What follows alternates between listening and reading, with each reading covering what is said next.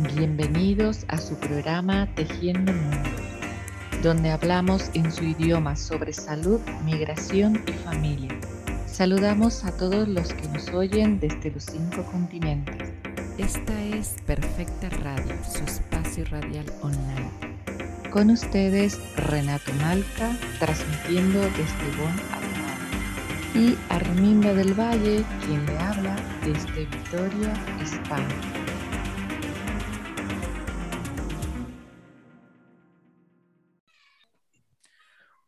Buenas tardes. Hoy sábado 12 de junio estamos como siempre compartiendo con ustedes desde su emisora Perfecta Radio, la radio online que se escucha en los cinco continentes. También está con nosotros Arminda del Valle. El tema de hoy es asesoría legal, análisis de caso. Para este tema tenemos a nuestro colaborador y amigo, el abogado en extranjería, Víctor Andrés García Dopico. Y tenemos como invitada también a María Eva Duarte, de nacionalidad argentina. Ella lleva viviendo en España desde hace 17 años. Durante la pandemia ha emprendido una pequeña empresa familiar donde ofrece servicios de mediación en asesoramiento y gestión de divorcios, asimismo jubilación para compatriotas residentes en España. Al mismo tiempo, ella se dedica a labores sociales y trabaja como agente de resolución de conflictos y voluntaria en la Asociación de Migrados Sin Fronteras. Lamentablemente, nuestro siguiente invitado no va a poder venir. Él trabaja también sobre casos importantes, pero por suerte, Arminda, nuestra compañera, también ha trabajado mucho de estos casos con él. Arminda, ¿qué tal? ¿Cómo están todos? Muy bien, aquí estamos pues con nuestro invitado y esta es la primera vez que vamos a estar presentando casos que se está llevando desde diferentes asociaciones y también personas que, que están colaborando ¿no? de manera voluntaria, como es el caso de, de Eva, ¿no? Y también Víctor, también que acompaña, que ha estado acompañando diferentes casos. Víctor, Eva, ¿cómo están? Muchas gracias. Bien hallado. Un gusto tenerlo nuevamente. Arminda, como está mencionando, tú has trabajado junto con nuestro compañero que no ha venido hoy y has trabajado sobre un caso que de repente quisieras mencionarnos. Sí, em, específicamente sobre un caso que esté aquí de Vitoria, desde el lugar donde estoy yo. Se trata de una mujer que, tiene, que es paraguaya, de nacionalidad paraguaya, tiene dos, hijos, un niño de nueve años y una niña de cuatro años con, trastorno autista. Em, esta mujer estaba muy, bueno, sigue estando muy preocupada, aunque ahora un poco más tranquila, muy angustiada porque eh, en principio pues le había dicho la trabajadora social con la que, la que le está acompañando también en este caso, que, que podía quedarse prácticamente, eh, que podía estar, no perder a sus hijos, pero que como ella, eh, por la circunstancia de COVID, parece ser que al el dueño de piso, donde ella está, le han embargado el piso eh, actualmente el banco se ha quedado con el piso, entonces a ella cuando le llegue la carta, pues ella tiene que abandonar la casa y no tiene sitio donde ir porque ella está buscando para alquilar pisos, pero como no reúne los requisitos que le ponen, entre ellos pues una nómina, ¿no? Generalmente son de mil euros, ella no, no cuenta con, con esa nómina. Eh, ahora me, me, ha comentado que, está, que tiene un contrato de medio tiempo entonces, claro, eh, le había dicho la trabajadora social, según lo que ella me comentó, ¿no? De que al niño le llevarían en un centro de protección, ¿no? Para menores y, claro, a ella le daba muchísima angustia tan solo de pensar de que podía separarse de sus hijos. Y más todavía cuando se trata de la niña que, que, tiene mucha dependencia, ¿no? Con este problema que tú y yo sabemos, Renato, que las personas autistas pues tienen ese problema, esa dificultad de, de conectar, de comunicarse. Pero ahora ya está más tranquila, yo he estado acompañándole eh, he estado hablando con los servicios sociales de base de aquí de Vitoria. También mm, me he puesto en contacto con la gente de, de Chevide para ver si se le podía asignar algún piso de, protección oficial. Y, y actualmente ya está más o menos encaminado porque en principio parece ser que sí ella tiene derecho a acceder a, un piso. Eh, ahora mismo no me viene el nombre, pero a lo mejor tú, Víctor, que lo sabes, se llama derecho subjetivo, creo que era. No sé si te sonará. Creo que está designado a personas que, tienen, que son, que, tienen alguna vulnerabilidad, como en el caso de ella, ¿no? Personas que están en riesgo de exclusión. Entonces, pues ya ahora la trabajadora social le ha, le ha dado una cita y creo que tenía, no sé si el lunes o el martes, tiene una cita con la trabajadora social porque para poder gestionar todo eso, pues claro, necesitan el informe de la trabajadora social que es la que está llevando su caso. Entonces, probablemente pues le den un piso. También me han informado, hay como dos versiones, porque yo había recogido la versión de ella, donde me dice que la trabajadora social le había comentado que en los, en los pisos de acogida, en los refugios, no, no pueden acceder familia, ya no estaban recibiendo familia. Pero en, los servicios sociales, eh, donde yo llamé servicio de urgencia, creo que era servicio social de urgencia, creo que se llama así, me, han dicho que, no, que en ningún momento les separan eh, a los niños de la familia, que no, que no, que eso es imposible, o sea, que, que, no, que no puede ser. No sabemos muy bien cuál sea la, la, la realidad, ¿no? Pero bueno, está bastante encaminado ya este caso, porque ya por lo menos en Echevide parece ser que sí que puede acceder a un piso. Hasta ahí, pues yo he acompañado el caso y esto es bastante reciente. Sí. De todas maneras, hay una cosa que me llama la atención y es mm. que eh, servicios sociales eh, pongan un especial empeño, eh, por una parte, en decirle a esa muchacha que la van a separar de los hijos y por otro lado, que no busquen una posible solución. Eso que ocurre de, solicitar una nómina de más de mil euros, eso viene dado porque los eh, dueños de los pisos se quieren garantizar el que se vaya a cobrar eh, la renta, es decir, que la persona puede pagar el alquiler. Bueno, eso lo podrían conseguir de otra manera, que era bajando los precios, pero bueno, eso ya es una cuestión política que mm, no corresponde abordar aquí. Ahora, lo que está claro es que una madre no debe ser separada de sus hijos salvo que existan causas graves o incumplimientos graves en sus deberes de cuidado de los menores. En este caso no se aprecian, desde mi punto de vista, esos incumplimientos graves ni esa situación de riesgo grave para los menores, por lo que podrían ser eh, perfectamente mantenidos en compañía de la madre. Otra cosa es el tema de qué alojamiento les damos, pero eso también tiene otra solución. No hay nada que prohíba que puedan compartir piso con otra u otras personas, siempre y cuando eh, la intimidad de la menor esté garantizada. Eh, precisamente en los servicios sociales de urgencia me habían dicho, y ahora tú me estás, estás corroborando, que si preguntas cualquier, a cualquier abogado eh, te va a decir esto, es que eh, esa información es incorrecta, es lo que me habían dicho, de que la información de que a los hijos le van a acoger y a ella no, que eso no le pudo haber dicho la trabajadora social. Eh, yo le pregunté a, Gloria, ¿tú has entendido, a lo mejor has entendido mal? Ella me dijo que no, que, que sí que le había dicho eso a la trabajadora social porque eso que no, que no le separan, en todo caso, pues mm, la acogerían a, a, ella con sus hijos. Claro, ella está mucho más tranquila, porque la angustia de ella era pues separarse de los hijos precisamente.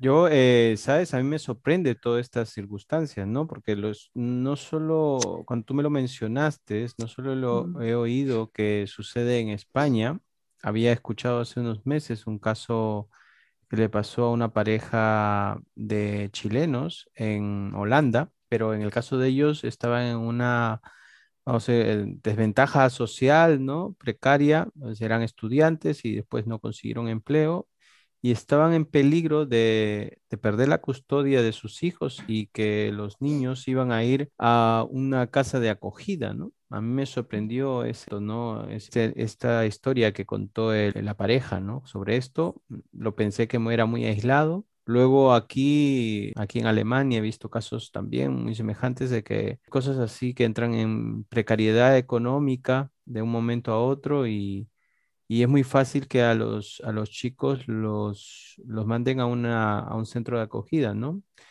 Y esto es una cosa que es, es sorprendente. No sé si es algo muy común, muy, común, muy recurrente eh, dentro de los servicios sociales que después no tienen alternativa porque para que se les asigne un tutor legal a esos chicos y se resuelva su caso, eh, tarda mucho tiempo, ¿no? Y mientras tanto, esos chicos, depende, si son niños muy pequeños, mm, su proceso de desarrollo les afecta bastante en el vínculo afectivo, ¿no? Entonces, eh, no sé si esto alguno de ustedes lo ha visto, Eva, ¿tú has visto casos parecidos a estos? Sí, sí, sí, muy tristes. Hace dos años estuvimos acompañando a una, a una chica paraguaya, pero la situación de ella eh, a ella le retiraron los hijos, eh, dos menores españoles, dos menores españoles, dos niñas, pero fue a consecuencia de haberle traído a sus dos hijas que vivían en Paraguay. Ella les había traído y el mismo año, como, a ver, somos diferentes países, diferentes culturas le traemos de, los árboles a los hijos, allá son libres, le encerramos en un piso, aquí, ¿verdad? En un departamento. Y yo creo que las niñas no, el periodo de adaptación no, no, fue muy difícil para ellos. Además que ellos venían también con la dificultad del idioma. El idioma en los niños es, es muy, es mucho más eh, más fuerte que para nosotros los, adultos, ¿verdad? Porque mm. venimos a un país que habla español, pero que no dice las mismas cosas. Entonces, esa es una... Ahora le estaba escuchando a Arminda cuando contaba el caso de Gloria, a ver si le escuchó o interpretó lo que le dijo la asistenta social, porque es justamente ese es mi trabajo, acompañarle a la gente para que el mensaje pueda ser interpretado. Eh, yo creo que no es la parte que nos dificulta mucho, ¿verdad? A la hora de, llegar a este país. Eh, el tema de hablamos el mismo idioma, pero no decimos las mismas cosas. El caso de esta chica, de Miriam, Miriam se llama una chica que hace dos años, yo le conocí 15 días antes del juicio, eh, le estaban acompañando, pero llegó muy tarde a Emigrados Sin Fronteras, que es la asociación con quien yo, cuando hay casos así con compatriotas paraguayos, me llaman porque hablo y entiendo guaraní también, entonces eh, les entiendo un poco más, ¿verdad? Y les traduzco a ellos lo que ellos quieren, lo que necesitan. Y en el caso de esta chica, le trajo a sus niñas y como a los cinco meses empezaron a tener problemas. La nena mayor con 12 años ya no se iba al colegio. Eh, mucho, se le abrió un expediente. Empezó ya el, el, la peregrinación de su madre, eh, por llamarlo así. Al cabo de unos meses, eh, las niñas le atacan a la madre. Ellos estaban con educador social, con psicólogos, eh, se le abrió un expediente en diputación. Las niñas vinieron con 11 y 9 años. Un día le atacaron a la madre, eh, llamaron a la policía y vinieron, vino la China, que es la policía autónoma, y le llevaron a las menores con camisa de fuerza, pero tenían arma blanca, o sea, fue eh, terrorífico lo que pasó esa mujer. ¿Qué pasa? Se van las niñas al psiquiátrico del hospital de Basurto, le tienen ahí 48 horas y luego cuando se tranquilizan le llevan a no sé a dónde a declarar. Y las niñas declaran en contra de su mamá que sus madres la abandonó en Paraguay, que no les quiere, que no les gusta. Eh, la intención de las nenas era volver a Paraguay, pero les salió mal. las niñas se fueron a parar a un centro de menor y a raíz de ahí empieza la persecución por las niñas pequeñas. Pero es que esta chica está, eh, el caso ya está cerrado, sus niñas ya fueron a adopción, las dos españolas, y las dos mayores están en un centro de menor que creo que a una le queda dos años para salir y a la otra le quedaría un poco más. Están en Zaragoza. Y ella pierde el caso porque a ella le tratan de loca. O sea, ¿qué es loca? Una loca que tiene un problema mental sin haber tenido eh, un historial médico, sin haber tenido un seguimiento, una valoración. Y, yo me quedé alarmada porque tengo toda la documentación, o sea, me leí, rememoricé, quería entender, pero llegamos muy tarde, eh, llegamos dos semanas antes de, ese juicio. A ver, que si la madre está mal psiquiátricamente, eh, yo digo que te retiren los hijos, pero que te pongan un tratamiento, ¿verdad? O sea, y, y que, que, pero es que a ella no le dieron no, fue como una encerrona y yo ahí, primero, yo le decía, dime la verdad, si te fuiste al bar, bebiste una cerveza, le dejaste sola. No, no hay ni una denuncia de abandono. Es más, el informe de las niñas bien alimentadas, bien cuidadas, que no faltaban a la guardería, no tenían signo de maltrato. O sea, es un caso que yo creo que el día que me vaya a Paraguay, Argentina, eh, lo voy a exponer porque para mí fue muy triste, muy triste. Es el trabajo que me tocó a mí, eh, o sea, acompañarle más que nada, porque yo no soy abogada, eh, ya era muy tarde, ya no nos dio tiempo de, de estructurarle algo. Y yo creo que en ese momento la mamá sí ya perdió la cabeza porque llevaba tres años con este problema. E, Eva, ¿y para ti cuál fue el detonante para que ocurriera todo este desastre? Yo creo que fue ella, eh, su forma de hablar, eh, o sea, la forma, ella un día se fue a pedir eh, ayuda a la Asociación Paraguaya, la única que funcionaba en Bilbao, ahora está cerrada, y ella le pidió auxilio ese día a la presidenta de la asociación y le dijo, me tienen que ayudar y faltaba creo que un año para que llegue ese juicio. Y no, no le, ni siquiera le escuchó, le dijo, yo no te puedo ayudar. Entonces ese día ya se desbordó y se presentó sola a diputación, sola. Y empezó a decir, me han retirado las niñas mayores, mira, llevó videos, porque a las niñas mayores, cuando hacían las tareas bien en el centro de menores, se ganaban puntos y eso le daba a ellas el derecho de salir fin de semana del centro de menores con 14 años. Es que lo que mencionas me parece muy curioso, me hace acordar un caso aquí en Alemania que vi eh, una mujer que pensó que ella se encontraba mal, se reconoció que se sentía un poco mal y que necesitaba ciertos apoyos y fue a recurrir, a en este caso, a servicios sociales.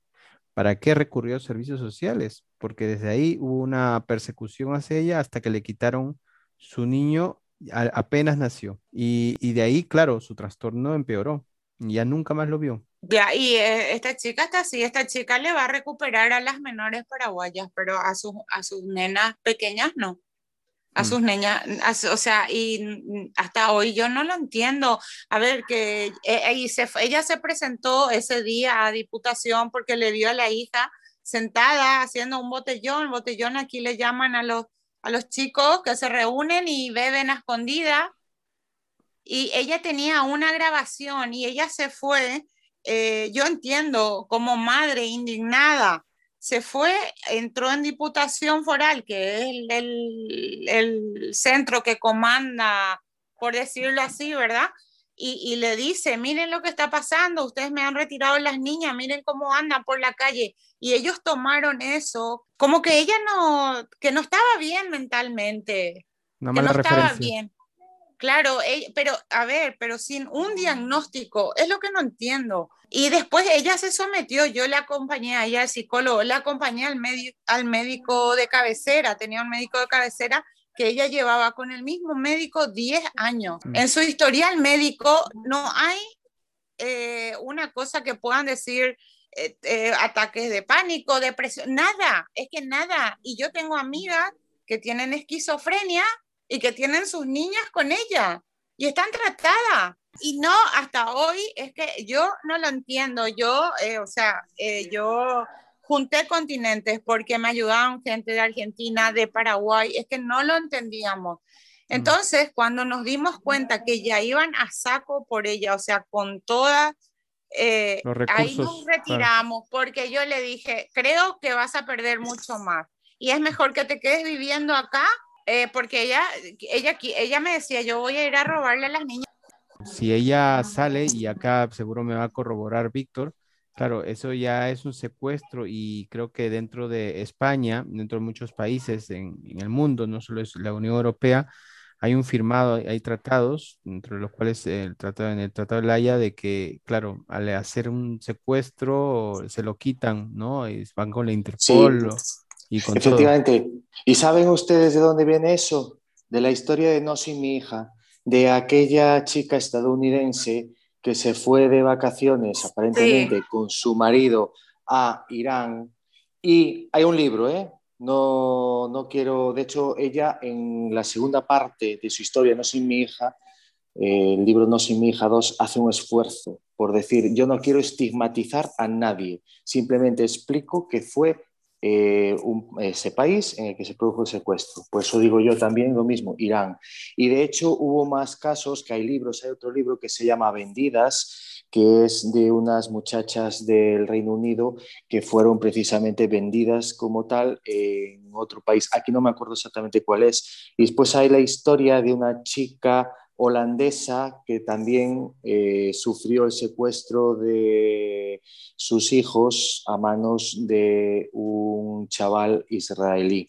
Entonces, eso viene precisamente de todas estas cosas. ¿no? Hay un tratado internacional en el cual hay varios países que son miembros que precisamente tratan de perseguir estas conductas. No obstante, el problema que presentan estos secuestros internacionales es la consecuencia jurídica que implique en el país mm, en el que se encuentran secuestrados, porque claro, esos menores, si tienen la nacionalidad de ese país, ese país no los puede no, los puede obligar o no los puede mandar al otro país. Tiene que ser el progenitor que vaya a las autoridades judiciales del país en el que se encuentran los menores y allí solicitar las medidas oportunas. Hubo en España un caso bastante famoso eh, y además indignante, que fue el de Juana Arribas, precisamente de una eh, señora que secuestró a sus hijos para privar a su padre italiano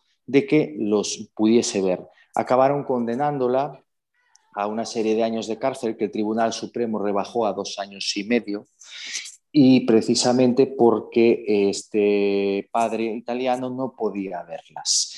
Y eh, las autoridades españolas fueron las que requirieron a Juana Arribas para que presentase a los menores ante el padre como ella desobedeciese varias veces esa orden, fue por lo que se le ha condenado. Ahora, el padre italiano tuvo que venir a España para hacer su reclamo judicial. Desde Italia no lo pudo hacer pese a que ambos países forman parte de ese tratado internacional, lo cual dificulta un poco en determinados supuestos este tipo de cosas. ¿vale? El tema de Juana Rivas digo que es indignante porque esta señora tuvo apoyo por parte de algunos políticos, algunos de ellos están en el gobierno, lo cual es triste, pero bueno, eso es también materia para otro programa, no es para hoy. Eh, y yéndonos un poquito, volviendo un poquito a la causa de, de todo lo que estamos comentando, Víctor, desde tu experiencia como abogado, atendiendo estos casos que te estaba mencionando Eva o Arminda, ¿qué dificultades legales eh, se enfrentan eh, realmente el inmigrante o cualquier persona? Porque también le puede ocurrir a un autóctono del lugar esta misma circunstancia. Eh, a lo que se, las, las primeras dificultades son las de que existe una cosa que se llama presunción de certeza, o presunción de veracidad, que es la de las trabajadoras sociales, que suele decirse que, claro, los miembros de los servicios sociales de base eh, son imparciales, objetivos, velan por la infancia y entonces, pues como en el caso que se comentaba, el, que ocurrió en, en Alemania, ¿no? que comentabas tú, que precisamente con pocos indicios ya llegaron a esa conclusión, sin profundizar más. Entonces ya le quitaron la custodia del niño. Bueno, pues eso suele suceder no porque sean malos profesionales los miembros de los servicios sociales, sino por la acumulación de trabajo y entonces eso puede llevarles a adoptar algunas decisiones precipitadas e incluso a excederse en el celo protector que hacia los menores eh, sienten. Eh, eso les puede llevar a ver situaciones de desamparo cuando realmente no existe tal desamparo o cuando no existe ese riesgo para los menores eh, que se manifieste de forma grave, porque desde luego lo que determina la ley es que hay que intervenir cuando hay un riesgo grave. ¿Vale?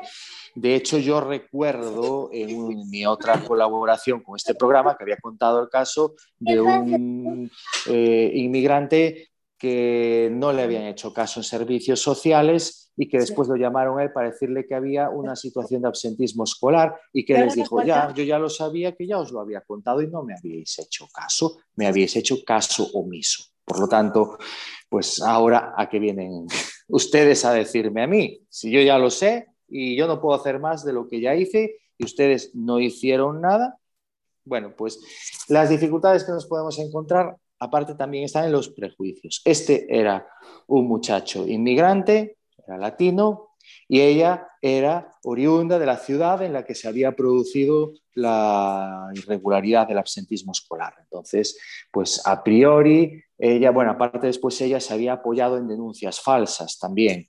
Entonces, claro, todos los prejuicios iban en contra de, de él.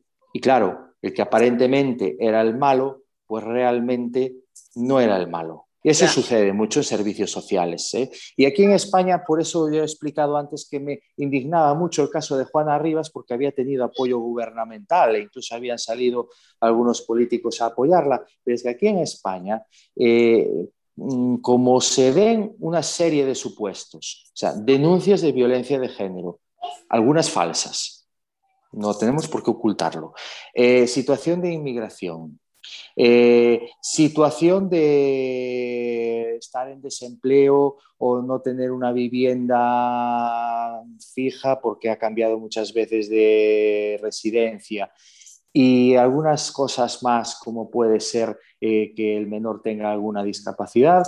Bueno, pues ya tenemos el caldo de cultivo sembrado para que intervengan servicios sociales y en algunos casos sin que tengan la necesidad de intervenir, porque, insistimos, no se da esa situación de incumplimiento grave de los deberes del ejercicio de la patria potestad, ni existe una situación de desamparo que justifique la intervención de servicios sociales para retirarle la custodia de los menores. ¿vale? Muchas veces pueden existir situaciones en las que se puede corregir esa anomalía. Pues, por ejemplo, en el caso que comentaba antes del niño con alto absentismo escolar, pues miren, se le da la custodia al padre y ya está. La madre se, se ha comprobado que no ha ejercitado adecuadamente sus derechos, pues por lo tanto se le da al padre sin necesidad de tener que intervenir en que eh, pase a una, a una residencia de menores, que en este caso no ha pasado, pero podría ocurrir, podría ocurrir. Entonces, oigan ustedes, modérense un poco, servicios sociales, porque no todas las situaciones son de desamparo y desde luego los menores, salvo, insisto, casos graves, están mejor con sus progenitores. Víctor, hay, hay una sensación, Víctor, de, después de lo que te he escuchado, de que en, en este tipo de servicios, especialmente los servicios sociales o otras eh, instancias eh, gubernamentales o estatales, ¿no? Hay una priorización por mantener un protocolo más allá de un criterio apropiado para cada caso, ¿no? Bueno, tú nos comentas que es por una, por una, por un tema de falta de personal, pero, pero esta es una historia ya bastante larga, creo que nos trasciende a nuestras edades. Ya, pero eso también una cosa, cuando yo era pequeño, yo no conocí ningún caso de ningún compañero clase, de colegio, ni después de instituto en el que se haya metido en su vida servicios sociales. En cambio, en cambio eh, de casos que tengo yo en el despacho, pues se ve que siempre hay en algún centro educativo algún asunto en el que se mete asuntos sociales en el tema de menores. Y ahora existe una mayor comunicación entre el personal docente de los centros educativos y los servicios sociales. Entonces, eh, por ejemplo, en mi ayuntamiento, toda la vida hubo una trabajadora social. Claro, antes a lo mejor tenía cuatro o cinco asuntos, ahora a lo mejor tiene ella sola 15 o 20. No sé las cifras exactas, pero pongo un ejemplo. Pasemos a una ciudad en la que a lo mejor antes había tres trabajadores sociales, ahora a lo mejor hay cinco, pero antes cada trabajador social tenía 40 asuntos y que son cosas que ahora, ah, bueno, a ver, antes podía haber cosas que no iban a servicios sociales y que debieran haber ido, pero es que ahora van cosas a servicios sociales que hacemos y que no tendrían por qué haber ido a servicios sociales. Y antes mencionabas lo de los protocolos, pero es que a veces los protocolos son precisamente lo de una hiperactuación, es decir, una actuación más allá de lo necesario, incluso llegar a posiciones desmedidas, como por ejemplo lo de las denuncias en materia de violencia de género, que hay trabajadoras sociales que animan a denunciar en el sentido de, a lo mínimo, no, no, pongo una denuncia, sin entrar a valorar si ahí hay o no hay una situación de violencia de género, porque hay situaciones en las que no concurre violencia de género, pero se denuncian como tal. Y de ahí ya se generan los prejuicios y los prejuicios, todo hacia la otra parte. Porque claro, como es un supuesto maltratador, entonces ya su posición ante los menores ya es de incumplimiento grave y por lo tanto, si la madre no se puede hacer cargo de ellos, él tampoco. Entonces ya los vamos a mandar a un centro de menores.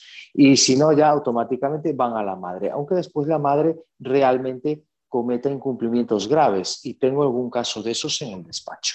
Víctor, ¿Qué hay detrás de esta sobreactuación de los servicios sociales? Que, en el fondo creo que es lo que estamos hablando, ¿no? Una sobreactuación del protocolo también, ¿no? Eh, quizás un exceso de celo el querer curarse en salud. Es decir, ellos prefieren pecar por exceso que por defecto. Es decir, preferimos actuar sobre algún supuesto de algún menor que está en pretendido desamparo y que no quede al contrario que no quede ningún menor en situación de desamparo sin proteger. Problema, por el camino se llevan algunos en los que no hay esa situación de desamparo y desde luego es peor para un menor eh, que le internen en un centro de menores y no a, seguir con sus padres, evidentemente. Yo lo veo por ahí, ¿no? por ese exceso de celo y es el buscar que ningún menor quede atrás. Entonces, ante sospechas ya actúan, ¿vale? Mm. Víctor, ¿y tú no crees que puede haber también algún tipo de discriminación? Porque yo cuando estuve trabajando con los servicios sociales, em, cuando una mujer inmigrante o un hombre, me da igual el sexo, ¿no?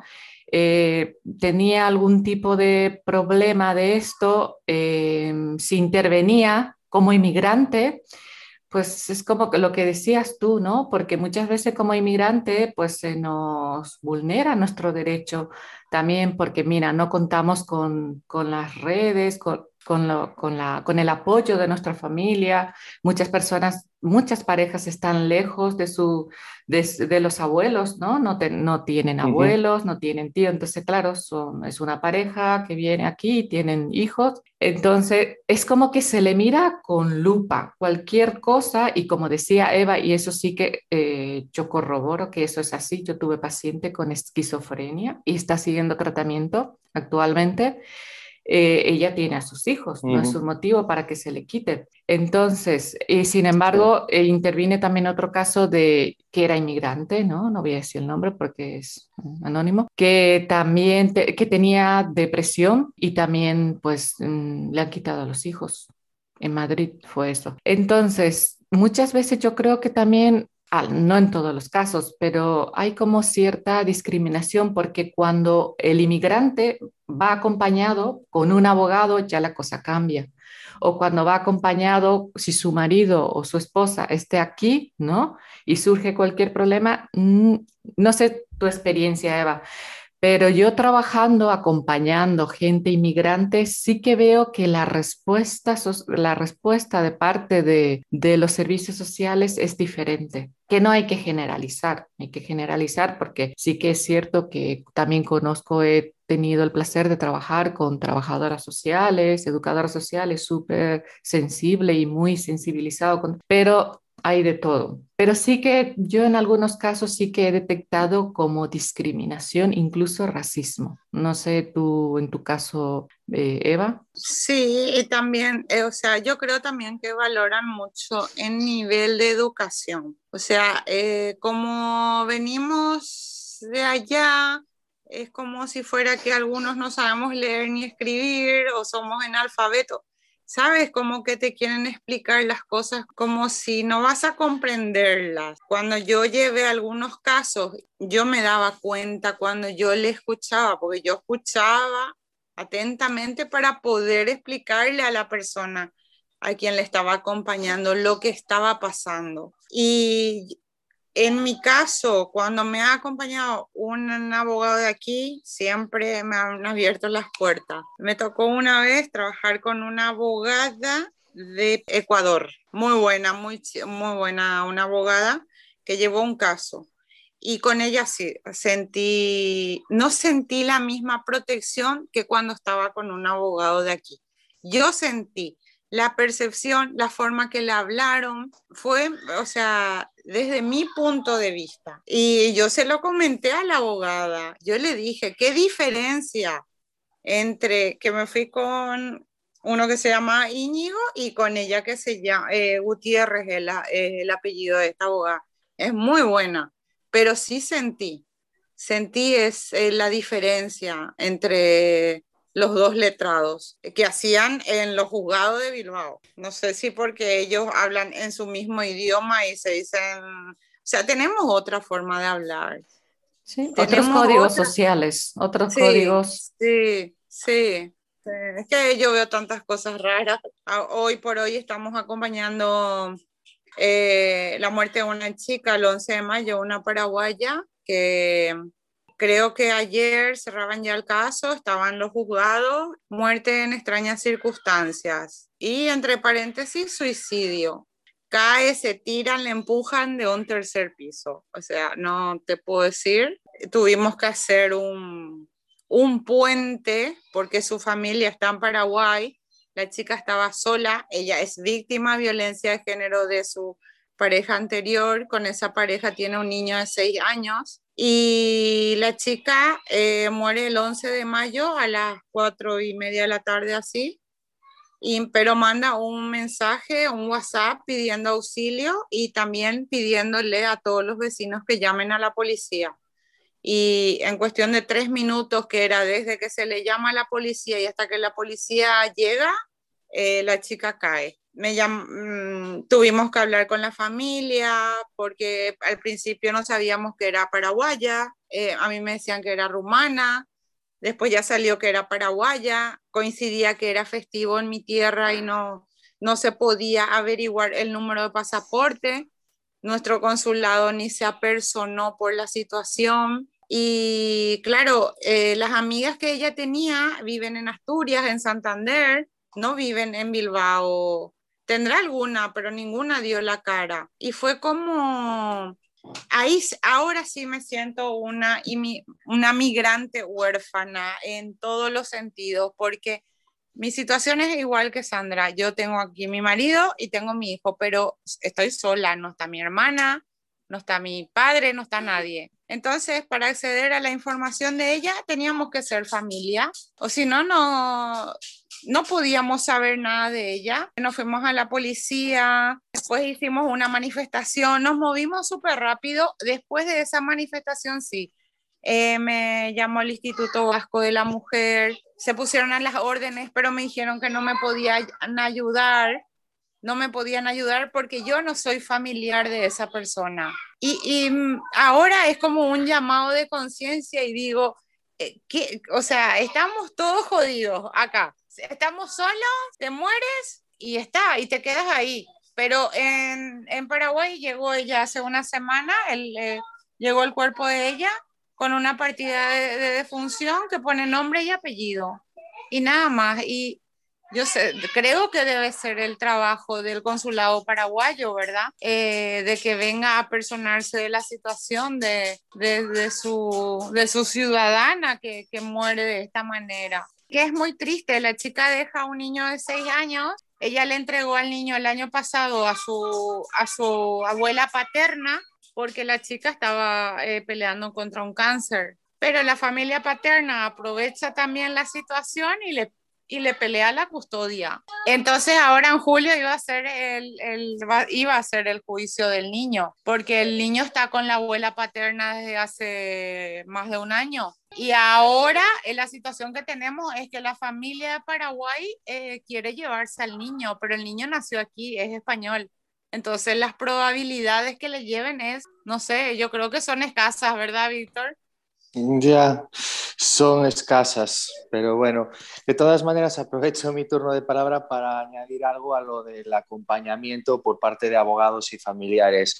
Eh, cuando vamos los abogados acompañando a alguien a las instituciones, sabemos un poco cuál es el funcionamiento y a veces eh, aconsejamos o aleccionamos al cliente de lo que tiene que hacer y lo que no tiene que decir o qué apariencia no debe mostrar allí dentro para, eh, para no reflejar algo eh, que no es, ¿no? Es decir, o presenta esta documentación porque refuerza esta teoría que tú tratas de defender ahí. Y eso es lo que hace que a veces las gestiones en las que acompañamos nosotros a los clientes salgan adelante. Lo mismo ocurre cuando va alguien acompañado a los servicios sociales por su pareja o por sus padres. Eh, ante servicios sociales no es la imagen de que es una persona sola, sino que es una persona que eh, tiene un aporte, o perdón, un soporte o, un apoyo eh, en su vida diaria y un apoyo consistente en un familiar, no en amigos, que para ellos eso es importante, es decir, que esa persona no está sola.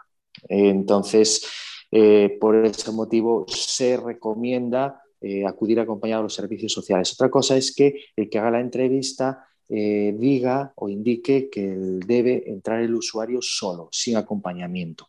Pero en principio aparecer allí acompañados es recomendable. ¿Vale?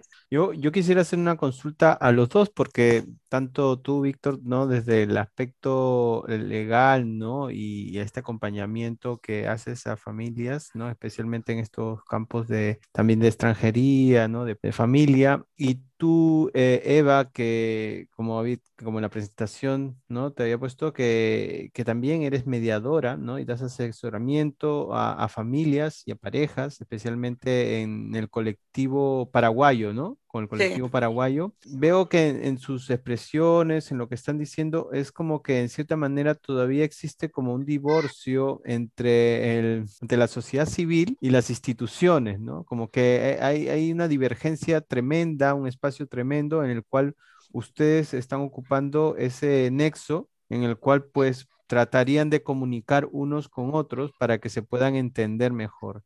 Desde ese punto de vista, ¿qué cosas ven desde sus, eh, digamos, esquinas, vamos a decirlo así, desde el punto de vista pugilístico, ¿cómo puede, cómo puede mejorar este tipo de comunicación? ¿Cómo puede, ¿Cómo puede traspasar más el criterio, el sentido común, superar los protocolos que a veces parecen verse como impedimentos para llegar a una solución adecuada, ¿no? ¿Cómo pueden ustedes eh, aportar para que esto mejore o cómo cree o qué se debería hacer para aportar para que esto mejore? Mi criterio es que siempre recomiendo a mis clientes llevar a aquella documentación que a priorísticamente justifiquen que no es lo que los servicios sociales piensan que es. Por ejemplo, eh, gente que es denunciada por maltrato por violencia doméstica o violencia de género que lleve justificación de que, por ejemplo, tiene buena afinidad con los hijos. Pues, por ejemplo, pues cliente mío obtuvo algún informe del centro escolar donde decía que con el padre, bueno, que tenía buena afinidad con el padre. O eh, en algún caso llegué a enviarlo con algún informe de un equipo psicosocial donde recomendaba una custodia compartida porque veía muy buena relación entre el padre y el hijo. Eh, siempre recomiendo que lleven algo de eso, porque con los documentos nosotros le justificamos a los trabajadores sociales una situación que trata un poco de romper los esquemas o las divergencias que hay. O lo mismo una persona que lleve la nómina donde viene la antigüedad y viene lo que cobra. Decir, oiga, sí, vale, yo vengo de fuera, pero me estoy ganando la vida bien y con recursos para eh, cuidar de mis hijos. Y aparte, aún por encima, les muestro un contrato de arrendamiento de dos habitaciones, una para mí y otra para los niños, en un piso de cuatro habitaciones, pues porque no puedo pagar un piso yo solo por las circunstancias que sean, para tratar de, de romper ese tipo de tabúes, ¿vale? Y de hecho, antes he recomendado ir acompañados. Eh, voy a esto, ir acompañado del abogado o, de una, o del miembro de una asociación de apoyo a inmigrantes es recomendable cuando se trata de actuaciones tendentes a, por ejemplo, a intervenir en situaciones de desamparo de menores, en cosas graves. Cuando se trata de, por ejemplo, ir a ver qué prestaciones o qué ayudas hay o a comunicar un problema de que uno de, la, uno de los progenitores del menor no están haciendo bien las cosas, como el caso que hemos puesto de un eh, absentismo escolar, ahí mm, se recomienda que no se vayan ni con abogado ni con alguien de una asociación, ahí con algún familiar siempre, ¿vale? El abogado debe ir en aquellos casos en los que le están citando porque van a estudiar sobre si le quitan o no a los menores o, por ejemplo, para supuestos de entrevistas en refugiados o en asilo o para casos en los que van a intervenir los servicios sociales para, por ejemplo, en situaciones de mm, incapacitaciones o discapacidades. ¿Vale? En los demás casos no es recomendable que vaya el abogado o el asesor de una asociación, ¿vale? Lo quiero matizar para evitar que la gente empiece a llamar a abogados para acudir a servicios sociales porque quiero eh, solicitar una ayuda, pues mismamente el ingreso mínimo vital o, una subvención. Qué bueno. Porque es que eso les puede incluso llegar a molestar a los servicios sociales, ¿vale? Pero bueno, por favor, documenten siempre, lleven algún documento o algo de en lo que pueda apoyarse la persona que esté del otro lado de la mesa a la hora de decir, pues es lo que es cierto lo que me están diciendo o no es tan cierto lo que me dicen del otro lado. Es que tenemos muchas cosas, o sea, todo el día, todos los días surge algo, muy pequeñito o muy grande, pero siempre intentamos acompañar de la mejor manera. Casi todos los casos, menos tres desde hace 17 años, eh, fueron, como me enseñó Arminda, que la ayuda a veces no, no tiene que salir como nosotros queremos y a veces nos frustra. Entonces yo con lo de Miriam, la chica que perdió a las hijas, eh, me, me frustró eh, estuve casi un año intentando gestionar esas emociones y encima que a mí me enseñaron a no, o sea, no involucrarme con los casos. Eh, como me decía mi mamá, el dinero no tiene nada que ver con el amor. O sea, lo tengo memorizado. Bueno, pero ese, ese caso me, me tocó seguramente porque soy madre. Eso. ¿Yo qué haría? Eh, ahora estaba hablando justamente hoy con una amiga y le dije a ver si podíamos eh, juntarnos, ¿verdad? Sobre todo la colectividad paraguaya, donde más eh, comprometida estoy con, con la gente de Paraguay, ¿verdad? Es que uno cuando llega aquí, cuando llegas recién, te ponen a trabajar de interna. Por darte un ejemplo cortito, ¿verdad? Entonces me llama el otro día una chica que acaba de llegar en plena pandemia, no sé cómo entró porque todavía no se le pregunté, pero está trabajando de interna y llegó hace un año, 11 meses hace. Y me llama el otro día y me dice, Eva, es que me pagan mil euros, pero yo no tengo libre todas las tardes. Y en la plaza me han dicho que tengo derecho. Y le digo, ¿qué? Espera, llegaste hace 11 meses, tenés la suerte de trabajar en plena pandemia o sea, en plena pandemia y te enojas porque no te dan dos horas libres, no tenés papeles, no, no sé, te expones. Yo creo que deberías de cuidar tu trabajo porque eh, yo le dije, desde mi punto de vista migrante, que yo estuve tres años también para tener los papeles por arraigo, sé lo que se pasa, sé que hay que pagar derecho de piso. Bueno, entonces yo le expliqué, la chica se va y le demanda a los jefes. Entonces, eh, para mí está mal eh, lo que hizo ella, ¿verdad? Está mal porque ella no está en una situación regular. Al final se le armó un problema grave porque creo que ellos le denunciaron por la fiscalía. No sé cómo, Víctor, pero ya te explicaré con más Detalle cómo le han hecho. Esta chica se está por ir a Paraguay porque la familia le denuncia por maltrato a la señora mayor a quien cuidaba y creo que sí le maltrataba a la señora. Eh, no, no, no profundicé bien esa parte porque a mí me, me, no sé, me, o sea, entonces yo quiero enseñarle a la gente que llega o a la gente que está aquí cuáles son sus derechos y cuáles son sus obligaciones. Por ejemplo, hay gente que llega y paga 400 euros de alquiler de una habitación, le empadronan el primer mes y cuando llega los tres años de presentar los papeles para el arraigo, resulta que le habían dado de baja del padrón. Y de esos casos así, tengo de llamada gente que, que, que le han cobrado tres meses de alquiler, han estado tres meses empadronados y luego le dan de baja. Y el padrón es el único requisito que nos protege acá a nosotros de todo. O sea, que de todo, de, o no la documentación en regla. Entonces, yo a mí me gustaría, estoy hablando con una amiga, eh, de, de, de crear un grupo y de, explicarle a nuestra gente cuáles son nuestros derechos, pero cuáles son también nuestras obligaciones. Eso es lo que he eh, comentado en otra colaboración. El problema que se encuentra un inmigrante cuando llega a un país, a un tercer país, es precisamente ese, conocer cuáles son sus derechos, conocer cuál es la norma, la legislación, etc. Eh, si lo conoce, lo va a tener más fácil, porque yo me pongo en situación de cuando estuve en países extranjeros, el no saber cómo van las cosas aquí, pues eso es un poco de inseguridad. Entonces, muchas veces ocurre eso, que el desconocer la norma nos lleva a cometer equívocos o como por ejemplo lo que acaba de comentar Eva, lo de la gente que no cuida el comprobar que continúa empadronado para mantener sus derechos. Claro.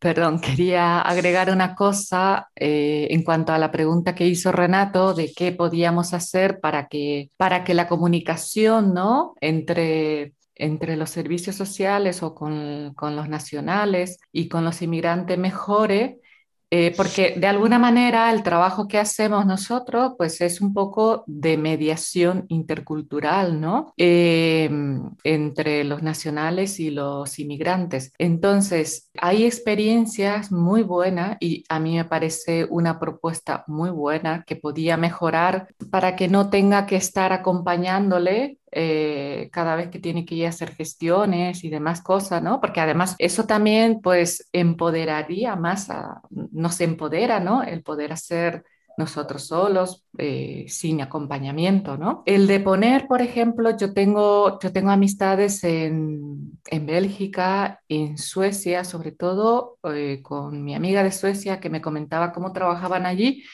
eh, cómo eran, no sé, tu experiencia luego ya contarás, Renato, en Alemania, cómo es, ¿no? Pero me comentaba mi amiga en Suecia que allí todo lo que tenga que ver con la problemática social de los inmigrantes, eh, para una trabajadora social que tenga que atender asuntos de los inmigrantes, por, por ejemplo, para los latinos, estaba un latino o una latina, ¿no? Y, para, y aquí también ha habido, ha habido experiencia, de hecho yo conozco en Médicos del Mundo, eh, yo conozco al trabajador social que está allí, que es africano, para los africanos.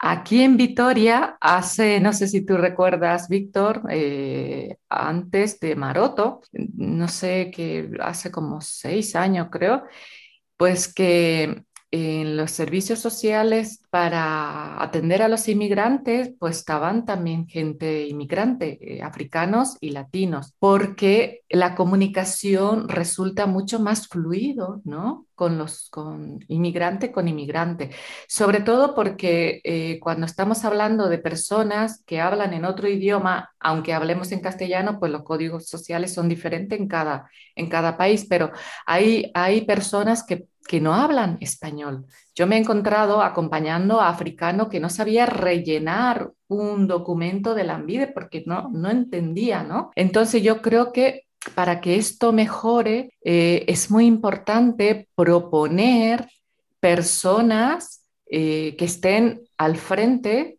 para atender los asuntos de los inmigrantes que sean inmigrantes, porque creo que hay muchos inmigrantes profesionales y muy preparados que pueden atender estos asuntos. No sé qué opinas tú, Renato, en Alemania, cómo se trata esto. Aquí en Alemania, bueno, como en, todo país, hay diferencias de las regiones. Y, por ejemplo, yo he estado por lo menos en, dos lados de la de Alemania, ahora estoy en Bonn. Y antes estaba en Leipzig, una era del antiguo eh, régimen de la RDA, que eran más comunistas, y ahora estoy en el lado más digamos, neoliberal, ¿no? Bueno, Ahí en el lado más socialista, vamos a decir, ya no lo es, todavía las estructuras son muy conservadoras y hay muy pocas personas que son en general inmigrantes o de repente de segunda o tercera generación. Aquí en, en Bonn hay de segunda, tercera generación, pero te puedo decir que esos eh, ciudadanos que pueden tener aspectos africanos, latinos, ya están muy aculturalizados, ¿no? Entonces son más alemanes que, que inmigrantes, vamos a decir así. Entonces, eh, yo creo que tiene que ver más con esto de que la persona que trabaja sea autóctona o de origen eh, inmigrante, con, ¿no? con orígenes inmigrantes, tenga esa empatía e interiorice el, el malestar del otro, ¿no? Creo que ahí estaría el punto importante, más que de dónde pertenecer, porque eso no lo va a hacer más empático. De todas maneras, si me permitís contar una anécdota, un amigo mío que estuvo en Dublín me contó que en las oficinas de la Hacienda en Dublín había un funcionario, él le llamaba el intérprete, que sabía castellano. Y de hecho él procuraba dirigirse a él para que le ayudase con los problemas con impuestos en Irlanda. O sea que esto de, está en cierta manera ya medio inventado en otros países. Eh, solo conozco la situación de Dublín, no sé en otros países si mm. existe esto también. Bueno, ser, ser eh, claro, intérprete ayuda mucho, pero más que ser intérprete realmente es posicionarte casi culturalmente, o sea, tener una cierta, no solo empatía, hay, hay formaciones de educación transcultural para poder entender el, colectivo con quien vas a tratar, ¿no? especialmente eh, culturas que son bastante distantes, ¿no? Los latinos en cierta manera estamos más cercanos por ser occidentales, pero si hablamos de, lugares que tienen otro tipo de cultura, oriental o de otro tipo, pues eso puede ser complicado, ¿no? Para entender. Entonces tiene que haber alguien específico que entienda esa cultura. Bueno, ahora ya estamos terminando este tema y creo que vamos a tener eh, más que hablar, más casos sobre los que hablar y estaríamos encantados de eh, invitarles próximamente para seguir hablando sobre estos temas, que creo que va a haber muchas personas que se van a interesar y comentar de repente eh, con algunas cosas que se puedan identificar. Muchas gracias eh, por participar nuevamente o de manera primera también. Gracias a ustedes por ser anfitriones en esta reunión. Quedaremos en otra oportunidad, seguiremos temas que yo creo que le interesa a, muchísimas personas. A Víctor lo hemos enganchado con torniquete. Muy bien. Bueno, un abrazo a ustedes y consérvense saludables. Lo mismo para ustedes. Bueno. Un abrazo para todos. Chao, chao. Para mayor información puedes contactarnos a través de Instagram arroba alas.migratorias o arroba armina psicoterapeuta. También puedes mirarnos a través de la página web www.alasmigratorias.com. Y si quieres volver a escucharnos, puedes también hacerlo en nuestro podcast Tejiendo Mundos.